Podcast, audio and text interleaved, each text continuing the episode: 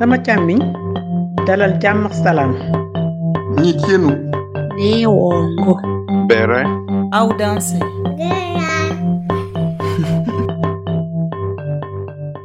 Vous écoutez Kisigi, le podcast de l'Afrique par les Africains. Je suis Elisabeth. Aujourd'hui, c'est Georges qui nous partage son parcours. Georges est ingénieur en système d'information. Pendant dix ans, il a travaillé dans des domaines du développement de logiciels et de la sécurité web pour des grands groupes tels que AXA, Bouygues Télécom et la Société Générale. Dans cet épisode, il nous explique que malgré sa facilité d'adaptation, sur le sol français, il ne s'est jamais senti aligné. Il nous parle de son retour avec toute sa famille et de la création de son entreprise face au compute. Georges, en toute humilité, nous confie sa difficulté à décrocher des contrats sur place et les erreurs faites au début de son parcours d'entrepreneur. Dans un pays où il reste beaucoup à faire selon lui, il est primordial de réfléchir en nous au lieu de je.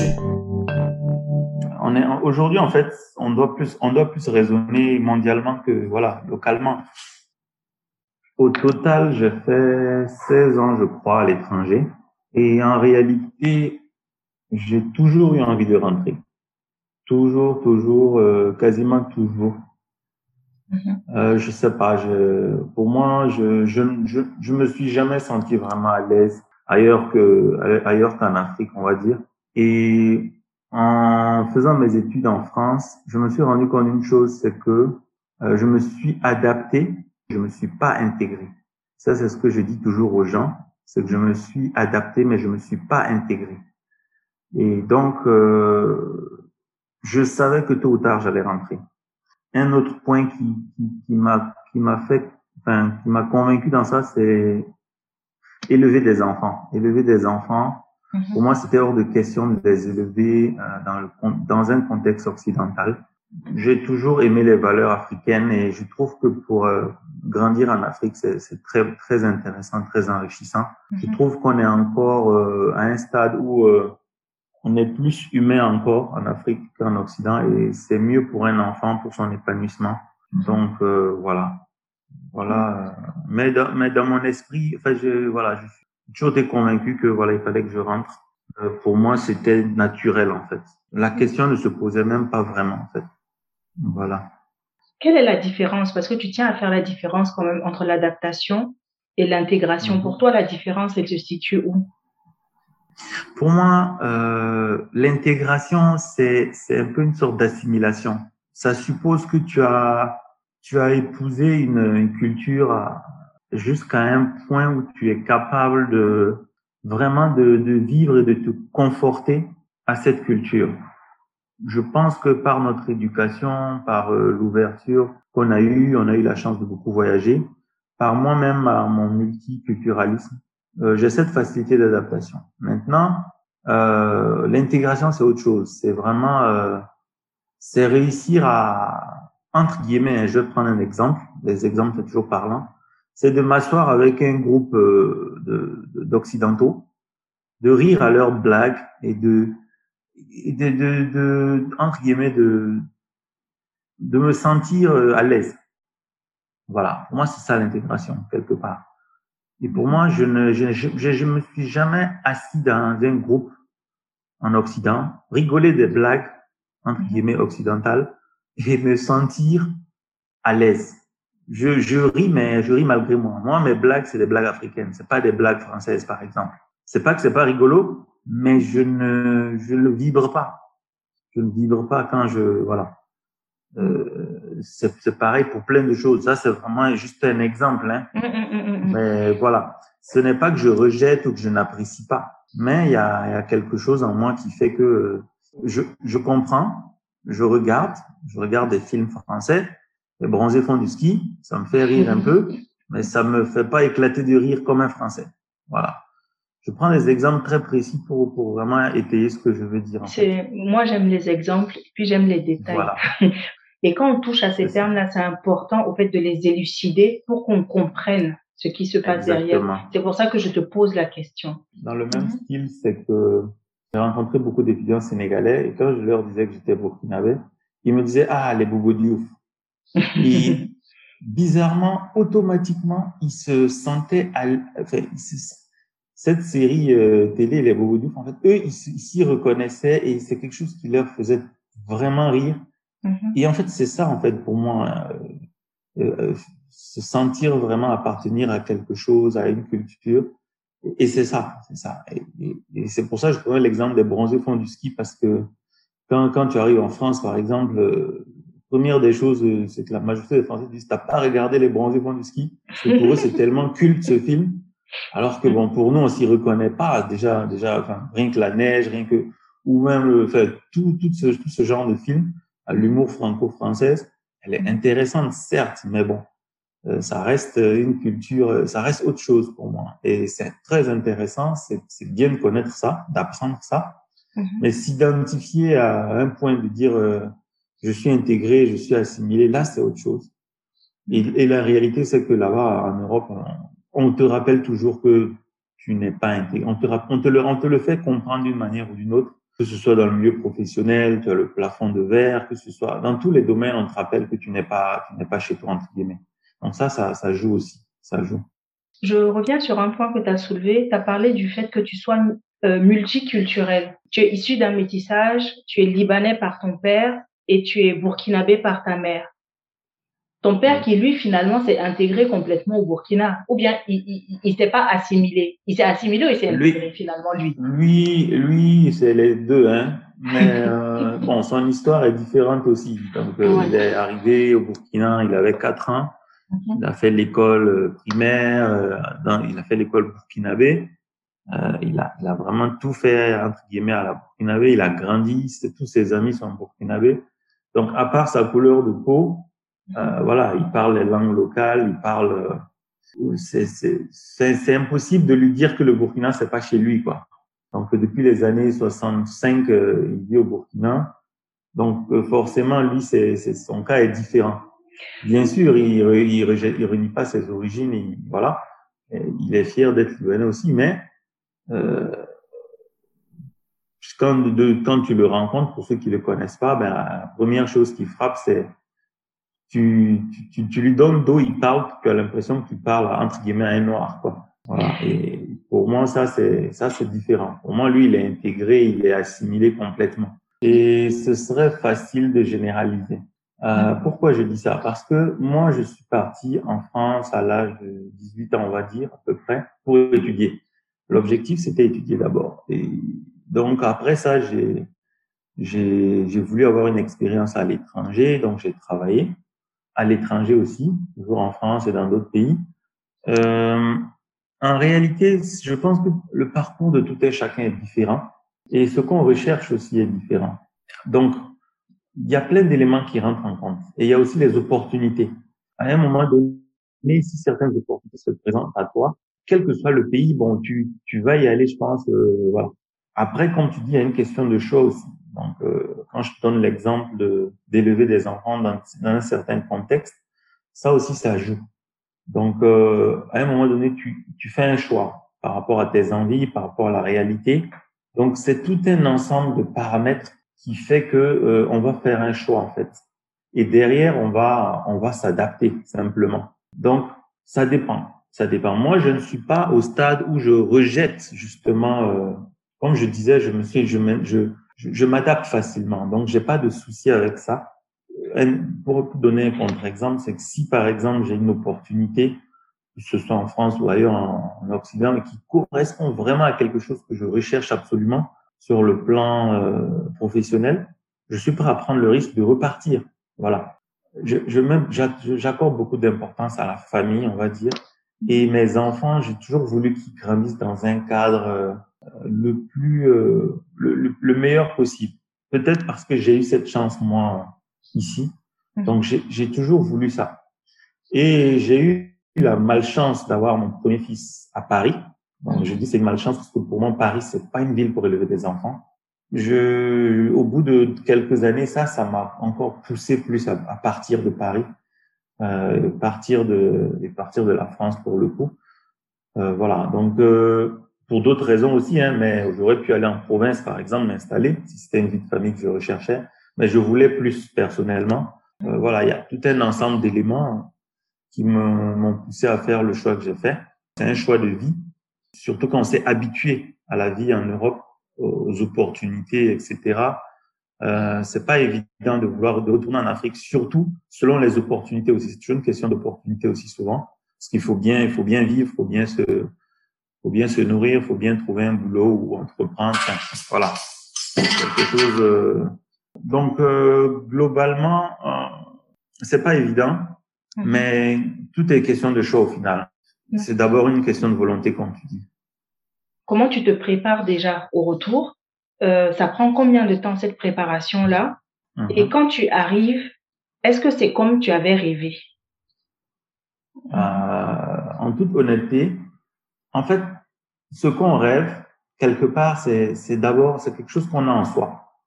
Donc, au moins à 50%, j'avais, j'ai toujours eu ce rêve toujours en tête. Et quelle que soit la difficulté, en fait, ou la désillusion, parce qu'il y a une vraie désillusion, hein, du moment que tu es dans ton rêve, en fait, ça se passe plus ou moins bien. Tu arrives à surmonter le reste. Donc, j'ai envie de dire, le choix de retourner en Afrique, particulièrement au Burkina Faso, c'est quelque chose que j'avais toujours à, à- assumé et j'étais prêt à tout pour ça. Voilà, j'ai pour la petite histoire quand je suis rentré, j'avais j'avais mon premier fils, et enfant, mon- j'avais même pas encore euh, loué une, un appart- une maison. On dormait à, à même le sol dans la maison. Enfin, je veux dire, on était vraiment en mode euh, aventure entre guillemets. Euh, au début, je travaillais, mes, mes- premières missions, je travaillais à même le sol. Mon ordinateur était posé par terre, mes serveurs. J'ai même des photos. Mon fils qui dormait par terre, j'avais pas encore de matelas. Comme on dit, l'important c'est le voyage, c'est pas la destination. Donc il y a ça. Maintenant, il faut il faut se dire une chose. Après un certain temps passé en Europe, euh, l'Afrique bouge. Et ça bouge vraiment, vraiment. Et c'est très paradoxal. On pourrait se dire que ça bouge pas ou ça n'avance pas vite, mais en réalité, ça bouge. C'est juste que ça ne se voit pas euh, comme ça facilement. Tu viens en vacances, tu le sentiras pas forcément. Mais il y a, il y a une nouvelle génération qui veut changer, qui veut bouger. Je prends le cas du Burkina en particulier. C'est un pays où il faut, il faut se le dire, on est en retard par rapport à d'autres pays. Pas en retard qu'on n'avance pas, mais en retard sur notre évolution. On est un peu lent, entre guillemets, à la détente. Pour diverses raisons qui s'expliquent. Et c'est pas forcément bien ou mal. Maintenant, euh, quand on rentre, je pense que la plus grosse dé- désillusion, c'est sur la partie professionnelle. Et là, d'expérience, et de tous ceux qui ont des expériences ici, qui ont fait ce choix de retourner, je peux dire que c'est là où on a le plus, on a le plus grand choc. Parce que le côté famille, ça va, on se retrouve plus ou moins. Il y a les choses qui ont changé, c'est plus comme avant, mais on se retrouve quand même. Côté culturel, tout ça. Mais côté boulot, c'est autre chose. D'abord, quand tu rentres, tu as deux choix. Soit tu rentres pour entreprendre, soit tu rentres pour travailler. Et parce que tu as eu un contrat où tu cherches du boulot. Donc, si jamais tu fais le choix de rentrer et pour chercher ici, ça, c'est, entre guillemets, c'est, c'est, c'est, le choix le, le plus risqué. Parce que ici, c'est pas évident de décrocher un boulot, quelles que soient les compétences que tu as, à moins que tout est préparé à l'avance, entre guillemets. Tu as eu le temps de faire des entretiens à distance, tu as eu la confirmation, tu as signé le contrat. Ça, c'est juste le, début du boulot, parce que le pendant du boulot, c'est autre chose aussi. Il faut se réhabituer au rythme ici, à la façon de travailler des gens. Voilà. Euh, maintenant, quand tu rentres pour entreprendre, là, c'est la plus grosse désillusion aussi. Plus grosse, parce que la réalité est tout autre, tout autre, vraiment tout autre. Et c'est à la fois ce qui rend ça intéressant. Mais c'est très dur. Et il faut vraiment s'approcher, idéalement avoir de la réserve, supporter un certain temps. Ça, on pourra en parler pendant vraiment longtemps, mais je pense que la, le, le, la plus grosse désillusion, c'est cette partie-là. Qu'est-ce qui fait qu'on a des désillusions quand on rentre? Tu dois avoir, si tu me dis que tu as fait 16 ans à l'extérieur, tu dois avoir minimum 10 ans d'expérience professionnelle. Ça. Donc, on claque pas 10 ans d'expérience professionnelle comme ça et puis on s'en va. Je suis sûre que tu avais un plan. Mais quand tu arrives, qu'est-ce qui fait que ce plan-là ne fonctionne pas, mis à part le fait que tu arrives sur un terrain que tu ne connais plus? Alors, euh, la première désillusion, c'est que d'abord, tu penses que tes compétences et ton expérience ont de la valeur. ce qui est vrai à moins de 30% ici en Afrique, ici au Burkina en particulier. Je parlais de l'Afrique de l'Ouest en particulier. C'est très bizarre, mais ici au Burkina, on s'en fout complètement de tes compétences et de ton expérience. Ah ouais? C'est malheureusement une réalité qui est toujours d'actualité. Quand tu rentres pour entreprendre, ça veut dire que à un moment donné, tu vas, tu vas vendre des services ou des produits. On est dans une société ici où les gens sont très consommateurs de produits plus que de services, on va dire. Euh, ça n'a rien à voir, mais c'est une réalité. Les gens sont très accros, voilà, au matériel, les voitures, les téléphones, etc. Donc, si tu fais du commerce, c'est pas tout à fait pareil. Tu peux trouver plus facilement un filon et t'en sortir en guillemets. Mais tu vas rencontrer des, des, des soucis habituels. On est dans un pays où les contrats ne se décrochent pas parce que tu as le meilleur dossier. Malheureusement, c'est une réalité. Les contrats se décrochent parce qu'on te connaît. Et pour qu'on te connaisse, il faut que tu sois là. Donc, si tu débarques, même si tu as 30 ans d'expérience à l'étranger, même si tu es le meilleur, on sait que tu as fait, je sais pas quelle école, quel machin, HEC, tout ce que tu veux. Tu débarques avec la meilleure équipe au monde, eh bien, on ne te prendra pas. Premièrement, parce qu'on ne te connaît pas. Et ça, je te parle dans le meilleur des cas. Ici, on a besoin de te connaître. On a besoin de savoir, un tel, un tel te connaisse. OK, il a fait Oui. quoi? OK. Est-ce qu'on a besoin de te connaître ou on en a besoin de savoir qui t'envoie? On a besoin de te connaître. Qui t'envoie, c'est autre chose. C'est pas, non, on a surtout besoin de te connaître. Il faut qu'on sache que, euh, avec toi, on peut discuter à l'africaine. Moi, c'est ce que je, j'ai fini par comprendre après un certain temps. C'est-à-dire que beaucoup de, on a, on a un des a priori sur les, les, ceux qui vont à l'étranger, la diaspora. On a une, une étiquette et qui est réelle, en fait. Et, et, et parce qu'il y a eu beaucoup de, de personnes de la diaspora qui sont rentrées et qui n'ont pas fait l'effort de se réadapter en guillemets. Quand on dit se réadapter, c'est pas forcément re- re- revenir comme avant ou euh, baisser sa vision de sa perception des choses, mais il faut un minimum d'adaptation. Sinon, les gens, en fait, tu peux pas travailler avec eux. Parce que ici, tout le monde travaille d'une certaine façon. Tu peux pas débarquer avec une, avec euh, des, des méthodes disruptives pour perturber le fonctionnement des, des gens. Ça, c'est très, je pense que c'est un des défis que, que les gens, les gens ont quand ils rentrent. Parce que euh, ils rentrent, euh, ils trouvent que c'est trop lent, ils trouvent qu'il y a trop de paperasse, ils trouvent que voilà, il faut faire. Ils sont tellement habitués à- au fonctionnement à l'européenne, en guillemets, que c'est difficile de se réadapter à ce niveau-là. Mais une fois que tu, tu arrives à passer ce cap, euh, ça commence à aller. Et comme je disais après, pour avoir des contrats, c'est beaucoup plus complexe. Parce qu'il faut te refaire, en fait. Il faut te, re- te re- remettre ton, ton vêtement burkinabé, ton vêtement africain. Et c'est là où ça devient intéressant parce que tu as, tu as maintenant tes compétences et ton bagage. Et tu le fais passer via ton travail en faisant un travail de qualité. Et une chose qui est intéressante, c'est plus on avance dans le temps, plus les gens sont à la recherche de la qualité. Par contre, ils veulent pas payer le prix fort, mais ça y est en train de changer tout, tout doucement. Mais au moins, une fois que tu arrives à, entre guillemets, rentrer dans le circuit, tu as plus de facilité. Peut-être que parce que moi, je- j'ai une vision, euh, je vois les choses en bien toujours. Ce que je dis, c'est peut-être les quelques petites réussites, mais, mais c'est vrai que la plupart du temps, on, on est plus dans l'échec que dans la réussite par rapport à l'obtention de contrats, par rapport au, voilà. Mais euh, voilà, c'est une question de, c'est un changement en profondeur euh, qu'il faut faire Mhm. parce que quand je vois dans mon domaine qui est l'informatique, je pense que le Burkina, sans, sans te mentir, en tout cas les dix derniers, on est dedans, dans le monde. Et donc j'estime qu'on doit trop de choses à faire en informatique, dans tous les domaines annexes. On doit, il y a un gros travail d'informatisation à faire. Et donc je sais qu'il y a du boulot, je sais qu'il y a des choses à faire. Moi, je sais les faire, mais si on me donne pas l'opportunité, je ne peux pas les faire.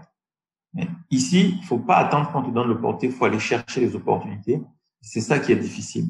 Mais euh, je pense que, comme on dit, c'est une question de volonté. Il n'y a pas un, il a pas un système qu'on peut pas déverrouiller. Il n'y a pas un problème qu'on peut pas surmonter. Et l'entrepreneuriat ici, c'est vraiment trois à quatre fois plus difficile Parce qu'avant de rentrer, j'ai créé une société en France où j'ai, voilà, on a plus de facilité dans certains pays où il y a souvent des, des élans d'aide, il y a, il y a beaucoup d'aide, il y a des facilitations. Ici, c'est pas le cas. Ça a tendance à changer, mais c'est pas le cas. Mais c'est très intéressant. C'est autre chose. C'est autre chose. Combien de temps il t'a fallu pour euh, décrocher ton premier contrat? Alors, avant de rentrer, comme on dit, on prend des mesures de sécurité. Donc, ma première mesure de sécurité que j'ai fait, c'est que j'ai économisé de l'argent. Parce que je me suis dit que si jamais j'ai pas de contrat, euh, il va falloir que je vive et que je survive. Et moi, j'ai fait un choix que très peu de gens font, c'est que je suis rentré avec ma femme et mon premier fils. On est rentrés tous en même temps le même jour, sans boulot, aucun boulot. Moi, j'ai pris le risque parce que j'avais trois promesses de contrat avant de rentrer. Parce que pour la petite histoire, j'avais créé ma société avant de rentrer définitivement ici au Burkina. Eh bien, ma première grosse désillusion, c'est que les, sur les trois contrats, les promesses qui étaient censées pouvoir me faire vivre ou tenir au moins une année, en fait, il n'y a aucun de ces contrats qui s'est concrétisé. Wow. Le premier contrat que j'ai eu, j'ai atterri ici le 1er novembre 2017. Mhm. J'ai eu mon premier contrat le 1er novembre 2018. Un an jour pour jour. Mhm. J'ai signé vraiment mon tout premier contrat un an plus tard. Donc ça, c'est pour te dire que pendant une année, ça a été très, très, très difficile. Et j'ai vécu avec mes économies uniquement pendant cette première année. Et ma femme ne travaillait pas parce qu'elle attendait en plus notre deuxième. Donc, déjà les trois premiers mois, tu tiens, mais au bout de six mois, quand tu es dans cette situation, tu penses qu'à une chose, c'est de, re- de retourner ou de partir ailleurs. Voilà. Donc, c'est vraiment, vraiment un parcours qui nécessite beaucoup, une, une, gro- une grande volonté. Il faut vraiment croire, il faut vraiment y croire. Au bout de combien de temps, en fait, ton entreprise a été rentable? Ça a Mon été entreprise, aujourd'hui, a à peu près 5-6 ans. Je dirais que elle a commencé à être rentable au bout de, de 3 ans. D'accord? Maintenant, moi, je dirais pas je dirais même pas encore rentable en tant que tel parce que pour moi, j'estime que tant que je n'automatise pas certaines tâches ou certaines choses, ce n'est pas encore rentable. Parce que ici au Burkina, on a un souci, c'est que on ne peut pas déléguer. Un gros, gros problème au Burkina, c'est qu'on on ne peut pas déléguer. C'est valable dans les sociétés, en même temps que salarié, c'est valable. Quand tu es chef ici, tu fais tout. C'est un gros problème au Burkina. Les gens ne, ne sont pas consciencieux au travail, malheureusement. Ils pensent qu'à toucher leur argent très souvent. Ou au pire, à un moment donné, il va chercher à faire la même chose que toi, te concurrencer. On ne sait pas travailler tous ensemble pour grandir ensemble, être gros ensemble. C'est un des gros, gros problèmes du Burkina Faso. Ils préfèrent dire que moi, c'est moi qui ai cette société, c'est moi qui, c'est moi qui, qui suis le meilleur dans la vente, c'est le meilleur vendeur, plutôt que de dire euh, associons-nous, travaillons ensemble pour gagner plus, pour être plus grand, pouvoir attaquer des marchés plus gros internationaux. Donc euh, aujourd'hui, quand tu es chef d'entreprise au Burkina, tu fais tout, même quand tu as des salariés pour l'instant. Ce qui fait qu'on est beaucoup en retard. Donc quand tu es chef d'entreprise, tu n'as pas atteint le stade où ton équipe sait travailler sans toi, et pour moi, c'est que tu n'es pas encore rentable, quoi. C'est pas intéressant. Moi, je passe des nuits blanches souvent pour re- revoir ce que certains de mes développeurs ont fait. Euh, Ça, c'est dommage, quoi. Moi, j'estime que je serai rentable le jour que j'arrive à ce niveau-là, avoir une équipe vraiment euh, autonome et des gens qui ont un état d'esprit grandissant. Je vais revenir un peu sur la partie préparation. Parce que oui, toi, tu rentres avec femme et enfant. Donc, la femme, certainement qu'elle a quitté, elle aussi, son travail en France. Oui. Comment se prend cette décision-là? Alors, Mhm. Premièrement, c'était pas facile parce que euh, ma femme, qui est pourtant burkinabé, qui aussi avait une carrière là-bas, hein, qui, qui montait, donc avec ça, ça, ça c'est pas évident. Donc, euh, mon premier retour qui a foiré entre guillemets, c'était deux ans avant, où là, on s'était préparé aussi, mais bon, moi, j'étais prêt, ma femme ne l'était pas. Moi, j'étais prêt depuis bien plus longtemps parce que moi, j'ai toujours voulu rentrer plus qu'elle. Mais voilà, euh, le fait qu'elle ait besoin de, de monter au niveau de sa carrière, euh, voilà, ça, ça joue. Ensuite, elle m'a convaincu de rester encore un peu pour économiser un peu plus, pour pouvoir rentrer plus à l'aise. Mhm. Et avec du recul, et je pense qu'elle a eu raison. il y a eu un concours de circonstances. Premièrement, c'était le fait qu'on vive à Paris en particulier. À Paris, on ne vit pas, on survit. Voilà, ceux qui disent qu'ils vivent à Paris, c'est soit ils ont toujours grandi là-bas, soit c'est parce qu'ils habitent à Caen ou à une ville à côté où tous les week-ends ils ont la chance de rentrer voir leurs parents. Quand tu es comme nous à Paris, où tu n'as pas de famille, où tu n'as personne, où tu vis en appartement, où ton voisin vient se plaindre tout le temps que ton fils fait du bruit, on ne vit pas à Paris comme on survit, où il pleut tout le temps. Bref, le vrai Paris que les gens ne disent pas, euh, pour moi, c'est ça. C'est, c'est pas une vie, c'est une survie. Tu dépenses, tu payes des, impôts, tu, tu as beau être bien payé, tu, tout ton argent repart dans. À un moment donné, euh, tu te rends compte que tu n'es pas à l'aise en fait, tu te sens pas bien. Tu es dans une routine et qui est pas intéressante. Donc du coup, à un moment donné, ben, tu, tu juste une seule envie, c'est d'arrêter d'avoir peur en ouvrant ta boîte aux lettres de voir euh, une Marianne sur une enveloppe pour te disant que tu dois payer 9000 euros d'impôts. ce stress permanent dans ce pays-là, où tu as des, des, taxes dans tous les sens, des trucs, tu sais même pas pourquoi il faut payer. Tu, as tout qui augmente, même le loyer chaque année qui augmente, des taxes d'habitation, des taxes de... On est dans un système, je dis pas qu'il n'y a pas des avantages, mais euh, les désavantages sont lourds à un moment donné, surtout à Paris, où au niveau boulot aussi, c'est assez prenant, assez fatigant quand on a un enfant, moi j'ai fait deux ans, j'ai pas une place en crèche pour mon fils. J'étais obligé de trouver une dame qui habite à côté pour le placer. Euh, voilà, et tout ça, ça joue. C'était pas évident. Donc à un moment donné, on dit bon, il faut qu'on trouve une solution pour mieux vivre et que notre enfant grandisse dans un environnement plus épanoui. Mmh. Et, et c'est là où c'est la balance commence à peser. Et surtout la famille. Moi, j'avais besoin que mes enfants voient leurs grands-parents souvent. Et comme il se trouve que tous nos grands-parents vivent au Burkina, ça a beaucoup aidé aussi. Parce que j'avais besoin de mes enfants voient la famille, de la, de la famille. Euh, j'avais de la famille en France, hein, j'ai ma sœur et mon frère, mais c'est pas pareil. Et on se voit pas tout le temps parce que le rythme du travail fait que voilà, c'est pas évident. Mm-hmm. Mais voilà, tout ce contexte fait qu'à un moment donné, on, au bout d'un certain nombre d'années, je pense que ça vient avec le temps aussi, Mhm. Parce que quand on n'avait pas d'enfants, c'était intéressant, entre guillemets, on croquait la vie à plein temps, on travaillait, on voulait acquérir de l'expérience. On a pensé à un moment donné, on s'est dit, bon, c'est peut-être la vie en appartement qui nous fatigue. On dit, on va chercher une maison un peu dans une, dans une banlieue, s'installer, avoir une vie un peu, avec un petit jardin, tout ça. Mhm. On a essayé de visiter, mais en fait, on se rend vite compte que c'est pas mieux. D'abord parce que plus tu t'éloignes de Paris, plus c'est difficile d'aller au boulot. Tu perds deux heures le matin, deux heures le soir dans le transport.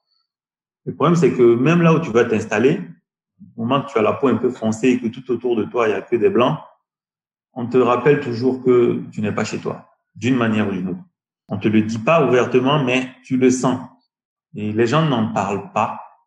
On te dit, mais non, il n'y a pas de souci, on vit bien ensemble. C'est pas vrai. C'est pas vrai. On te le rappelle tout le temps. Rien que le regard, tu le sens. Rien que la façon de d'amener les choses, tu tu le vois. Ça, c'est pareil dans le travail, c'est pareil dans la vie commune, c'est pareil quand tu vas au petit marché de la place, c'est pareil. À un moment donné, tu te sens pas chez toi. Tu marches, moi, quand je marche, quand je marchais dans les rues de Paris, Paris encore, ça va parce que tu vois beaucoup d'étrangers, mais en fait, tu as l'impression que, je sais pas, je peux pas, je sais pas comment expliquer. le sol sur lequel tu marches, ton corps n'est pas en harmonie avec ce sol. Moi, quand j'atterris à l'aéroport de le premier pied que je pose sur le sol à l'aéroport à Ouaga, j'ai l'impression que tout mon système se met en marche. Et ça, je peux pas expliquer à quelqu'un. Il fait chaud, il y a la poussière, tout ce que tu veux, mais je me sens bien. Je me sens chez moi. Je me sens à l'aise. Je, je, je, je, vois le monde différemment. Ça, je peux pas l'expliquer à quelqu'un. Et, et, ça, j'ai, moi, j'avais besoin de ça, personnellement. Mais ta femme, comment t'arrives? Bon, finalement, tu as expliqué qu'il y a l'enfant qui vient, ça rend les choses un peu plus compliquées. Elle commence à fléchir un peu. Mais comment elle, elle arrive à faire, à passer le cap? Alors, c'est comment dire, c'est pas évident parce qu'il y a des moments où c'est elle qui elle a, elle, a, elle a, craqué, il y a des moments c'est moi qui, qui craquais parce que à un moment donné, il y a une réalité. Quand tu as des enfants à charge, tu dois payer leur école, tu dois les mettre à l'aise. Quand tu vois que tu n'arrives pas à assurer, surtout quand tu entreprends, pour moi, c'est très très très difficile moralement. Il faut être vraiment fort. Euh, il y a des moments où tu craques complètement parce que j'ai fait souvent trois, quatre mois sans rien, rien, rien, rien. C'est-à-dire que même pas, euh, j'ai pas euh, 1000 francs qui est rentré dans mon activité. Et là, c'est pas évident. Là, c'est pas évident. Parce que là, tu commences à craquer vraiment. Tu te dis, bon, j'étais, j'étais, j'étais en France, je touchais 5000 euros par mois, j'étais très bien payé, j'avais plein d'opportunités pour évoluer. Et là, je viens dans un pays où je suis hyper compétent. Il y a personne qui me, qui me propose ne serait-ce qu'un petit truc alors qu'il y a plein de choses à faire. On, peut facilement basculer du côté obscur et se dire que vraiment c'est la merde, quoi. Mais il y a une chose qui nous a toujours euh, aidé, c'est de voir nos enfants heureux ici. Le matin, tu vois tes enfants qui, qui rient tout le temps, euh, qui sont heureux de, d'être par terre, de jouer dans le sable, de, d'avoir plus d'espace. Et même à l'école, ça n'a pas de prix, ça. À un moment donné, que ce soit moi ou ma femme, quand on voyait nos enfants, on s'est dit non, c'est impossible qu'on retourne dans un appartement à Paris ou je sais pas où. Impossible. Euh, ce, ce, côté euh, où les, les enfants sont épanouis et heureux, ça n'a pas de prix. Moi, je dis, bon, écoute, franchement, quand je vois mes enfants comme ça, mais je suis prêt à faire tous les sacrifices, mais, mais je veux que mes enfants restent comme ça dans cet état-là, heureux d'être là où ils sont, heureux de voir leurs grands-parents souvent, heureux à l'école. Ça, c'est, ça n'a pas de prix pour moi. Et qu'est-ce qui te manque de, de, de la France aujourd'hui? Aujourd'hui, ce qui me manque, alors je dirais pas de la France en particulier, mais peut-être un peu de, de, du côté occidental, c'est le, le sérieux au travail et l'ambition.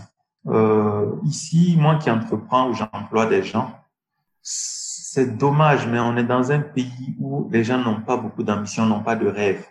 Et moi, je suis dans un domaine qui évolue en permanence en informatique.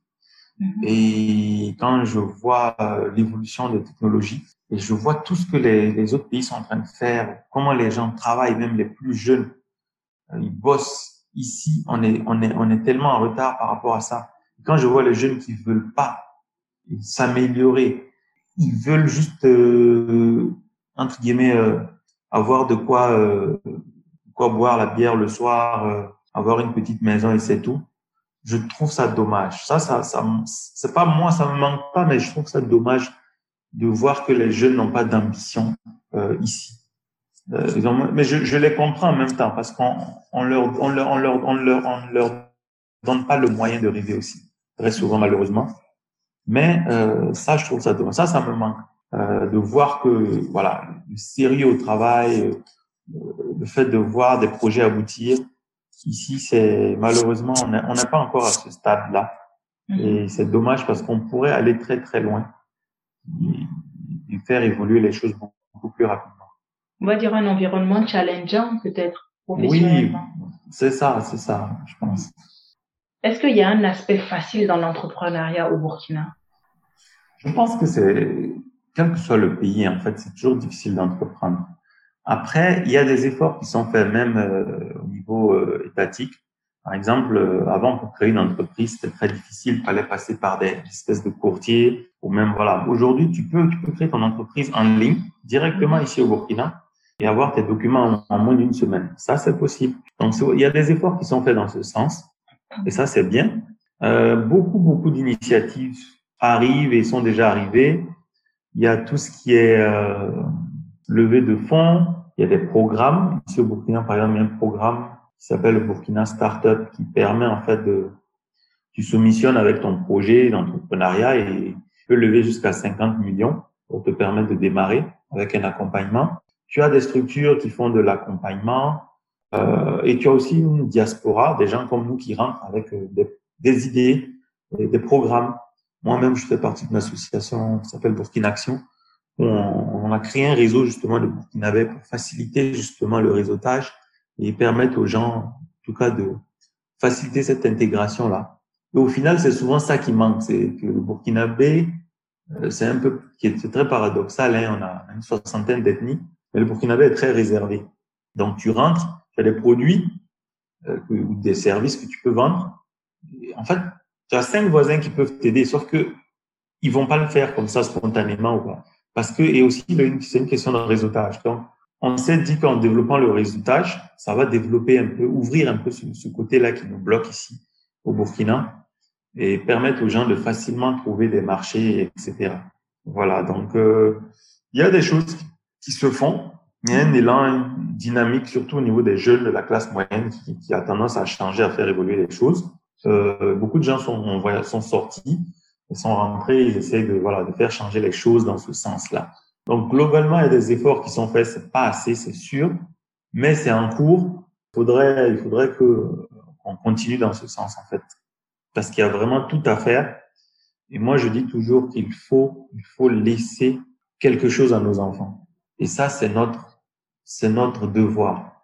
Moi, j'estime que je dois balayer devant chez moi pour que mon fils, en sortant, trouve ça beau, euh, qu'il a envie de continuer à construire ce pays-là. Parce qu'on a beau dire ce qu'on veut, on a beau aller. Je vois plein de Burkinabés qui sont au Canada, aux États-Unis, en France, qui veulent plus rentrer. Euh, discute, dis, quand tu discutes avec eux, c'est toujours la même chose. Ils ont beau être bien là-bas, il leur manque quelque chose. Ils savent qu'ils sont pas chez eux. Ils savent qu'au fond d'eux, il y a, voilà, il y a une pierre qui manque à l'édifice. Et, et cette pierre, c'est ça. Il faut faire quelque chose dans ton pays. Et notre pays en a, en a grandement besoin vraiment. Et il y a vraiment la place pour ça. C'est vrai que c'est dur, mais tant que nous, notre génération, ne, ne fait pas sa part du travail en, en, changeant les choses pour encore rendre plus facile pour nos enfants, ben personne ne le fera pour nous et on, ne laissera rien à nos enfants. Dans ce que tu viens de dire, je viens d'entendre deux, je viens d'entendre plusieurs, plusieurs choses. Il y a deux qui ont retenu mon, mon attention. Tu parles d'un nous. Quand tu as pu te réadapter, mais comment on fait? Il faut raisonner en nous. Le discours, euh, on se rend pas compte en fait. On le dit sans s'en rendre compte. C'est un lapsus qui est très révélateur, qu'on entend très souvent. Viennent un peu genre un donneur de leçons ou un, on va vous apporter quelque chose. Euh, il faut pas croire ça. Il faut, il faut, il faut changer ce mindset déjà, même si souvent ça se vérifie. Ça ne se vérifie pas toujours. Par exemple, moi, dans mon domaine, j'ai, je suis allé loin, je suis très passionné dans ce que je fais. Euh, mais il y a des gens très qualifiés qui sont là. J'ai même un ami personnel qui a, qui a fait toutes ses études ici au Burkina, qui est aussi qualifié que moi. Il est juste passionné par ce qu'il fait. Il, voilà, il n'a pas eu les, certaines facilités que j'estime avoir eu à l'étranger, dans mon domaine en particulier, qui est beaucoup plus développé ailleurs qu'ici. Mm-hmm. Mais il s'est auto-formé, il a, il s'est battu et aujourd'hui, il est, il est très bon dans ce qu'il fait. Et il, m'a donné des exemples où on leur a envoyé des, consultants, justement, des jeunes Français pour venir piloter des projets qui étaient, étaient sept fois moins qualifiés que lui, qui étaient dix fois mieux payés que lui. Donc, vous voyez, ça, ça, ça joue aussi et c'est pas intéressant. Je pense qu'il faut, il faut en fait, euh, c'est difficile, mais je pense que c'est mon avis, c'est à nous, nous qui sommes ici, euh, qui sommes allés à l'étranger et revenus, c'est à nous de montrer que ce qu'on essaie de faire, c'est de le faire, de le faire pour le bien, pour le bien de tous, tout simplement. Et essayer de partir de là où les gens sont et faire monter. Et pas d'arriver avec quelque chose venu de l'extérieur pour, entre guillemets, pas forcer, mais inculquer ça aux gens. Ça, ça ne marche pas. Euh, je prends mon exemple personnellement. J'ai travaillé, sur des technologies qui, qu'on étudie, on n'étudie même pas encore ici dans les écoles. Euh, c'est dommage, mais c'est difficile d'arriver et de forcer les gens à utiliser un truc qu'ils n'ont jamais utilisé. Il faut partir de eux, ils sont où? Qu'est-ce qu'ils font? Et les amener et leur démontrer que ce que tu vas, tu vas faire toi ou que tu proposes est meilleur.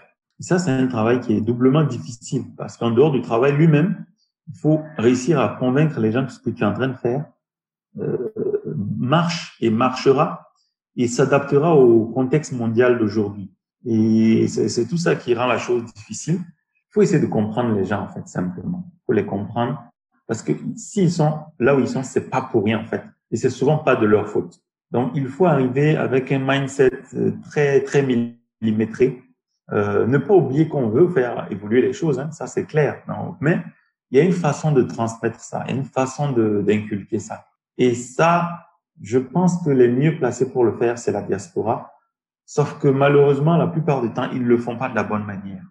Voilà, ils, sont malheureusement, ils ont très souvent, ils ont tellement duré à l'étranger et qui se sont tellement intégrés et qui se sont pas adaptés comme moi.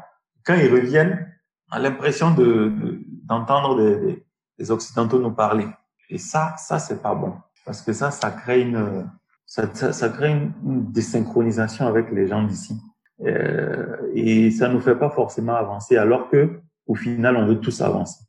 Les gens d'ici, les locaux comme les, la diaspora. Donc, il faut réussir à trouver un, un terrain d'entente. C'est ce qu'on essaye de faire, hein, que ce soit avec Burkina Action ou même moi personnellement. Expliquer aux gens pourquoi j'utilise telle technologie, pourquoi est-ce qu'il faut qu'on passe à ça, euh, l'importance que ça a. Il faut le démontrer sur le terrain. Il faut pas juste parler, il faut le faire. Beaucoup de Burkinabés font, ne font que, que parler. Et ça, c'est pas bon. Ils viennent avec des grands mots, ils expliquent comment le, les choses doivent tourner. Oui, par exemple, en France, on fait comme ça. Au Canada, quand moi j'étais au Canada, c'était comme ça. Les gens s'en foutent, ils s'en contrebalancent. Et, il a complètement raison parce que c'est pas le même contexte. Nous, on doit avancer avec notre façon d'avancer. Je donne un exemple. Moi, je suis allé dans un, j'ai donné une formation dans un village où j'étais obligé de donner la formation en Djoula. Et il y a une autre dame qui traduisait encore dans une autre langue locale parce que euh, la formation était donnée à des gens qui venaient de villages où euh, il y avait un organisme de microcrédit euh, où on, les femmes devaient rembourser.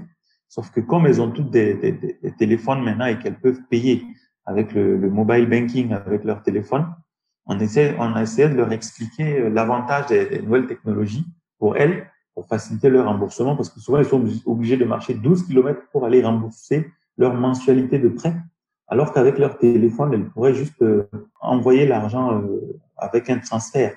Donc pour te, pour te dire que voilà. Mais euh, c'est pas évident, mais on, petit à petit, on arrive à, à, à adapter euh, certaines choses qui viennent de l'extérieur à nos réalités ici. Et c'est ça qu'il faut faire selon moi. On a besoin de leaders, le bon sens du terme, des vrais leaders, des gens qui, qui, qui montrent, qui, qui font les choses et qui démontrent que c'est la bonne façon de faire et qui amènent les gens à faire pareil. Et on en a, et il faut il faut l'être. Je pense qu'il faut il faut l'être un minimum surtout quand on vient de la diaspora et qu'on a, on a cette volonté de faire changer les choses. Parce que ça, c'est encore autre chose. Il y a des gens qui rentrent, ils ne sont pas dans l'optique de, de, de, faire changer les choses. Des gens qui rentrent juste parce qu'ils veulent rentrer pour d'autres avantages, euh, qui ont des facilités, qui ont des gros, gros contrats aussi, parce que faut, faut se le dire, hein, il, y a, des domaines, par exemple dans les mines, il y a des domaines où les gens rentrent pour s'enrichir aussi. Hein, faut se dire les choses ouvertement. Ils rentrent pas forcément pour faire changer les choses. Moi, dans mon optique, j'ai ce côté où je veux faire changer les choses. Donc, c'est pas tout à fait pareil. Et je pense que quand on est dans cette optique, il faut avoir cette capacité de d'amener les gens euh, là où tu veux, sans pour autant que ça se sache en fait ou que ça se sente. Il faut que naturellement les gens voient que, ce que tu fais ou que tu ce que tu veux faire a de la plus-value. Et ça, c'est très simple. Il suffit de le démontrer en le faisant par petits bouts, par petits blocs par petits noyaux de personnes, eh ben, ça crée des, plusieurs petits noyaux et petit à petit, les choses changent de cette façon. En fait, il faut être, il faut déjà partir du postulat que ça, ça, ne va pas être facile et que ça va peut-être même pas marcher, mais c'est nécessaire. Donc, il faut le faire. Et il y a des gens qui veulent aussi, qui sont dans cette dynamique. Il faut aller avec ces gens-là au départ. Et petit à petit, en créant des noyaux solides comme ça, ben, les gens, les gens vont, vont vont, vont, monter dans le, dans le wagon. quoi. Qu'est-ce qu'il t'a fallu faire comme erreur pour te rendre compte de ça? Première erreur, pense que c'est, c'est inconscient, mais c'est ce côté prétentieux ou donneur de leçons. Et moi, j'ai eu la chance d'aller très très loin dans, dans mon domaine. J'ai, j'ai travaillé avec Microsoft, je suis allé aux États-Unis plusieurs fois. J'ai, j'ai vraiment poussé, poussé mon travail ou parce que depuis tout à l'heure, tu dis je suis en IT, euh, je suis oui. allé pointu dans mon domaine. J'ai d'abord, moi, j'ai d'abord fait une école d'ingénieur, donc j'ai un diplôme d'ingénieur en système d'information. Après ça, j'ai, j'ai, j'ai vraiment travaillé dans plein de sociétés. Euh, euh, j'ai fait de la qualification, j'ai fait de la qualité logicielle. Aujourd'hui, je suis, je suis architecte logiciel spécialisé dans le web et dans le cloud. Donc, euh, j'ai beaucoup travaillé sur les technologies récentes euh, et modernes. J'ai beaucoup travaillé dans le domaine euh, Microsoft. Donc, euh, j'ai été MVP Microsoft. C'est une reconnaissance, c'est un award hein, que Microsoft donne à certaines personnes dans le monde euh, par rapport à, à leurs travaux. pour aider la communauté. C'est trop bien ce que tu es en train de dire. Tu fais genre, c'est rien. Non, c'est, rien, c'est rien. Donc, après ça, j'ai, j'ai, j'ai, j'ai, fait beaucoup de certifications pour me spécialiser dans plein de domaines. Euh, j'ai eu la chance de suivre l'évolution de certaines technologies et participer même à la conception de certaines technologies que les gens utilisent aujourd'hui, qui fait que ça m'a, ça m'a vraiment donné un gros bagage euh, dans le domaine du web en général. Il faut savoir qu'aujourd'hui, euh, presque tout se fait par le web. Même les, les banques fonctionnent avec le web. Euh, voilà, c'est incontournable. Donc, euh, et moi, je me suis spécialisé justement dans les architectures web. Euh, voilà, donc un exemple, vous prenez une banque ou une assurance. Moi, je peux vous faire tout le système informatique d'une banque ou d'une assurance. Je peux le faire tout seul, juste pour vous donner un exemple. Voilà, parce que j'ai vraiment eu la chance de toucher à tout, de travailler. Euh, j'ai travaillé par exemple pour AXA pendant une année, euh, qui est le plus gros assureur au monde. Euh, voilà, donc j'ai eu cette chance de toucher vraiment à plusieurs technologies aussi, et à chaque fois les pousser vraiment euh, à fond. Euh, donc, euh, ce qui fait que j'ai ce recul en fait qui est très très très intéressant. j'ai été formateur aussi, j'ai beaucoup formé des gens en Europe hein, sur cette technologie-là. Donc quand, quand je suis arrivé au Burkina, là, le premier problème que j'ai eu, c'est que voilà, les gens ils sont prétentieux dans ce domaine alors qu'ils ne connaissent rien entre guillemets. Et ça, je le dis vraiment parce que c'est mon domaine, je peux, je peux l'affirmer. Et ça, je vous dis en entretien, c'est terrible. Les gens, ils connaissent rien en informatique. Ils connaissent, ils ont juste fait un ou deux petits sites internet par-ci par-là et ils pensent qu'ils savent faire plein de choses alors qu'ils savent rien faire. Et c'est là où vraiment j'ai, j'ai, ce côté-là où, parce que déjà j'étais très exigeant quand j'étais en, en Occident, en Europe. Et quand j'arrive ici et que je vois que des gens ne connaissent rien et qu'en plus ils veulent ils veulent pas écouter ce que tu leur dis, euh, ça ça avait tendance à me à, me faire euh, sortir de mes, de mes voilà de mes, voilà et donc j'étais obligé de leur faire comprendre que entre guillemets ils n'étaient pas bons dans ce qu'ils faisaient, qu'il fallait qu'ils revoient leur façon de travailler et qu'il fallait qu'ils apprennent vraiment ce qui est leur métier parce que ça ne va pas. J'étais trop bon moi dans ce que je faisais et eux, ils étaient vraiment mauvais dans ce qu'ils faisaient. Et malheureusement, ce sont ces gens-là qui vont faire euh, les systèmes informatiques de demain. Je leur, à chaque fois, je leur donnais un exemple. J'ai donné une formation à l'université sur la sécurité et il, y a, il y a un mois de cela. Et je leur ai demandé, est-ce que vous monteriez dans un avion qui a été programmé avec des ingénieurs en informatique burkinabé? Et là, il n'y a aucun étudiant qui dit qu'il montera dans l'avion. Je dis, bon, voilà, ça, ça répond à tout. Mais si vous-même, vous, êtes conscient que chez nous, on n'a pas cette capacité à faire un travail sérieux, professionnel, que vous, vous ne montrez pas dans un avion qui a été conçu par des ingénieurs burkinabés, ben c'est qu'on a un problème. Et donc, il faut relever le niveau et il faut vraiment bosser parce qu'on n'a pas du tout le niveau dans ce domaine-là. Et de toute façon, ça se voit dans, dans tout vous allez dans les administrations, les lenteurs pour sortir un papier. En fait, tout vous démontre qu'on n'est pas bon dans ce qu'on fait. Et donc, euh, voilà. Donc ça, ça a été une des difficultés. Euh, un des problèmes que j'ai eu, c'est que l'écart euh, de, de compétences de, dans, dans, ce domaine précis qu'il y a là où j'étais en Europe ou en Occident et ici est tellement grand que quand je suis arrivé, c'est c'était difficile de me retenir et de pas pas de faire leur faire comprendre que ça n'allait vraiment pas. Alors que bon, ils connaissent, ils savent faire deux trois trucs, hein, voilà. Mm-hmm. Et bien sûr, je parle pas de, des exceptions. Ici au Burkina, euh, on a des on a, des gens qui sont bons en informatique, il y en a des très bons même, des spécialistes, mais ils se comptent sur le bout des doigts. Voilà, c'est là où il y a un souci en fait. Et on en a, on en a besoin de beaucoup plus c'est là où il faut, il faut vraiment former les gens et ça prend du temps. Moi, j'ai des stagiaires que j'ai pris, il m'a fallu plus de deux ans pour les former pour arriver à un niveau, entre guillemets, acceptable. Donc, euh, voilà, ça, c'était une des difficultés que moi j'ai eues. Est-ce qu'il y a des débouchés en informatique? Parce que moi, j'ai l'impression que tout ce qui est informatique, dès que ça devient pointu, c'est traité ailleurs. C'est pas fait au Burkina. C'est le cas, c'est le cas ici et c'est normal parce qu'effectivement, en réalité, il n'y a pas tant de compétences que ça. Ou même quand il y a des compétences, elles sont pas unies. Euh, donc, euh, ce qui fait que c'est difficile. Euh, vous avez des bons informaticiens au Burkina, mais ils sont euh, éparpillés. Vous n'avez pas trois, quatre bons tous ensemble dans une même société. D'accord? Donc ça, c'est problématique.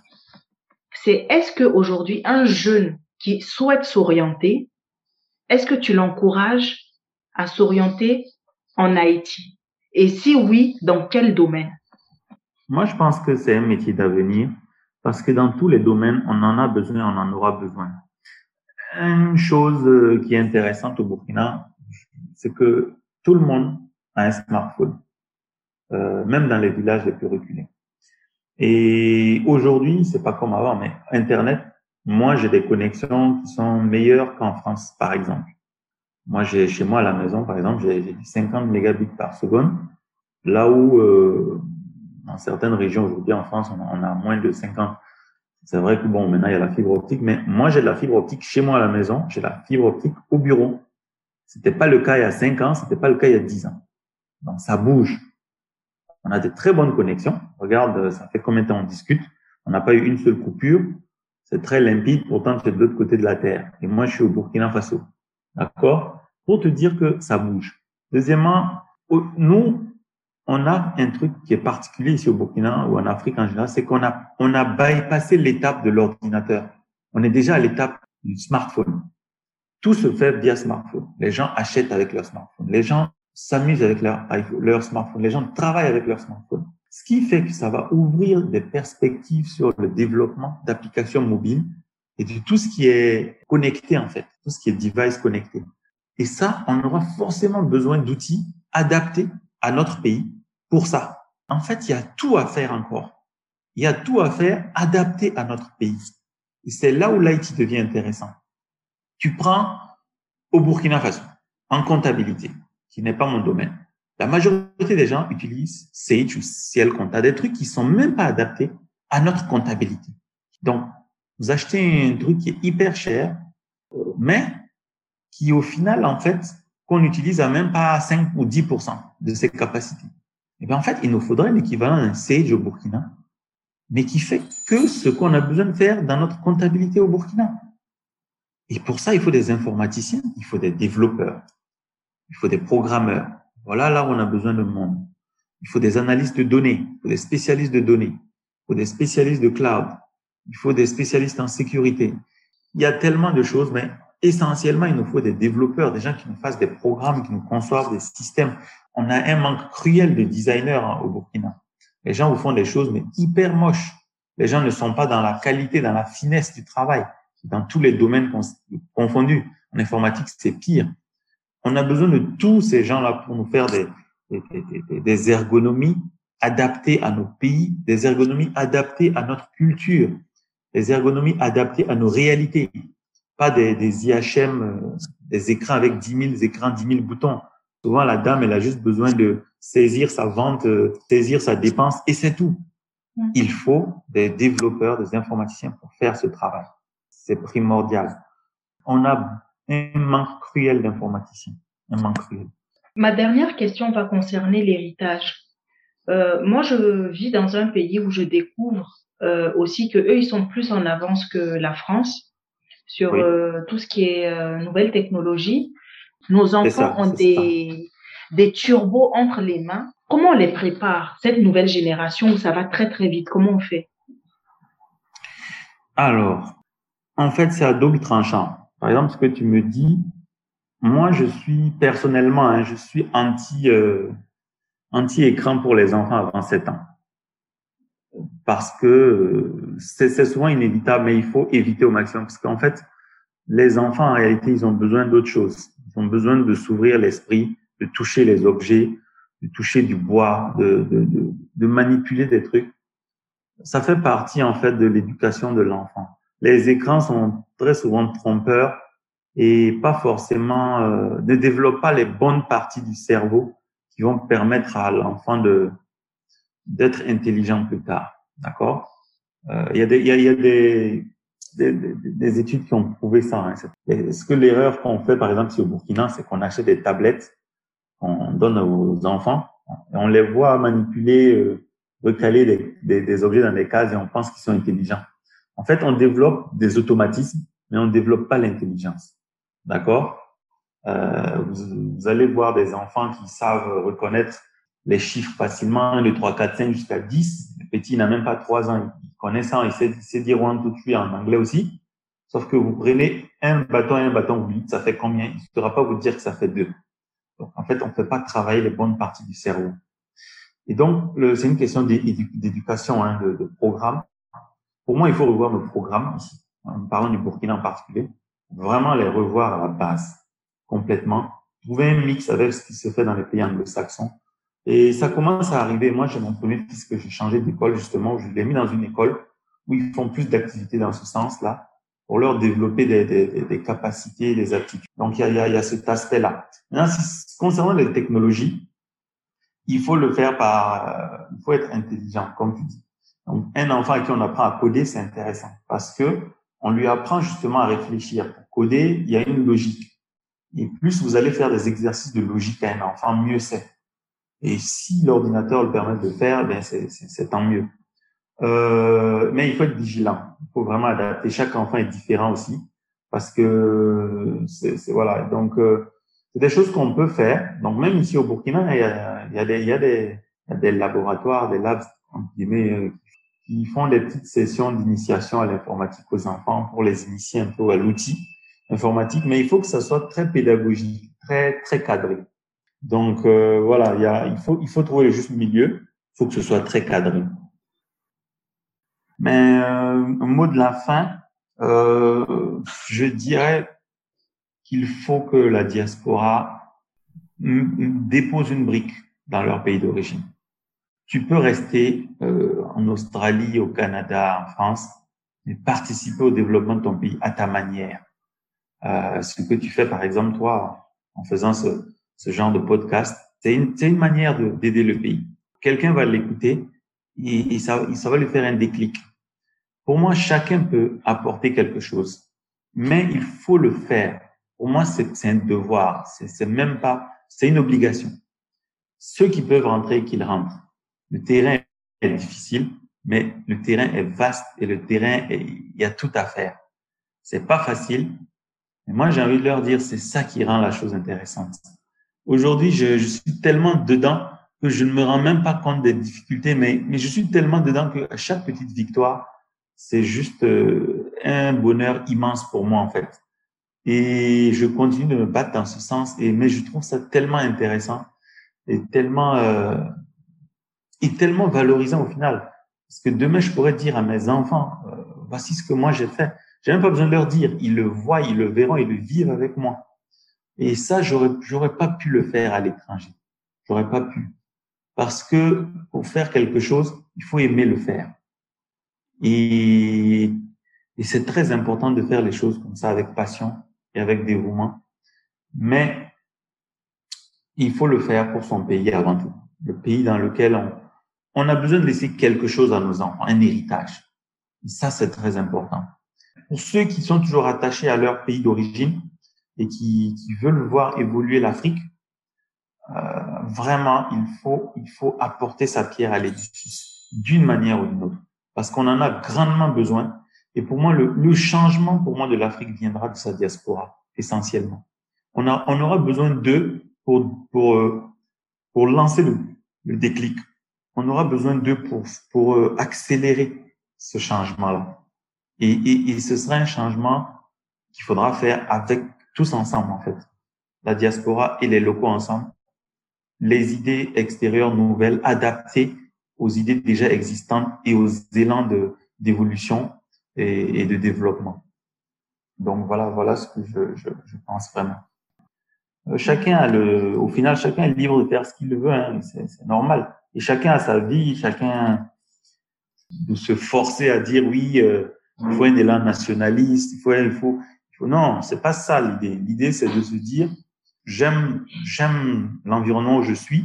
Ben je, je participe à son, à son, à son développement, à son, son épanouissement on a besoin de faire partie du monde. Pour moi, l'Afrique ne fait pas encore partie du monde. C'est ça qui est dommage. Parce que on utilise l'Afrique, mais l'Afrique elle-même ne, ne, profite pas à ses enfants. Et ça, c'est dommage. Et c'est là où je dis, c'est là où il faut qu'on fasse quelque chose parce que nous sommes des enfants de cette Afrique-là en particulier. Ben, J'espère que en, en écoutant ça, ça va aider quelqu'un à se décider ou au moins à éclaircir son, son idée du retour, que ça va l'aider à Oui. se poser les bonnes questions à défaut de lui en apporter parce que comme tu as souvent, ré- tu as souvent répété, c'est que chacun a son parcours, chacun a sa réalité. On peut juste te donner des conseils finalement. C'est ça. Ben, parfait, parfait. Merci pour ton temps. Merci vraiment. Et merci à toi, c'était très intéressant. Merci. Merci à toi aussi. Mm, Merci.